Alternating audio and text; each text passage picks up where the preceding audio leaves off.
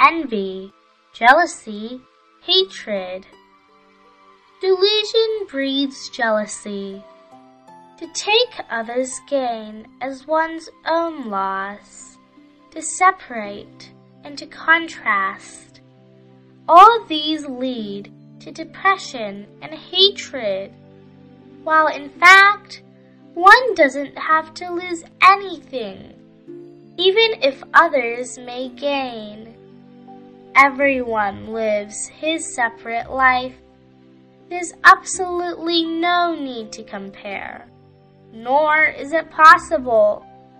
Unfortunately, one imagines a concept and attaches to it. Thus, one's mind is turned upside down due to our obsession with an ego.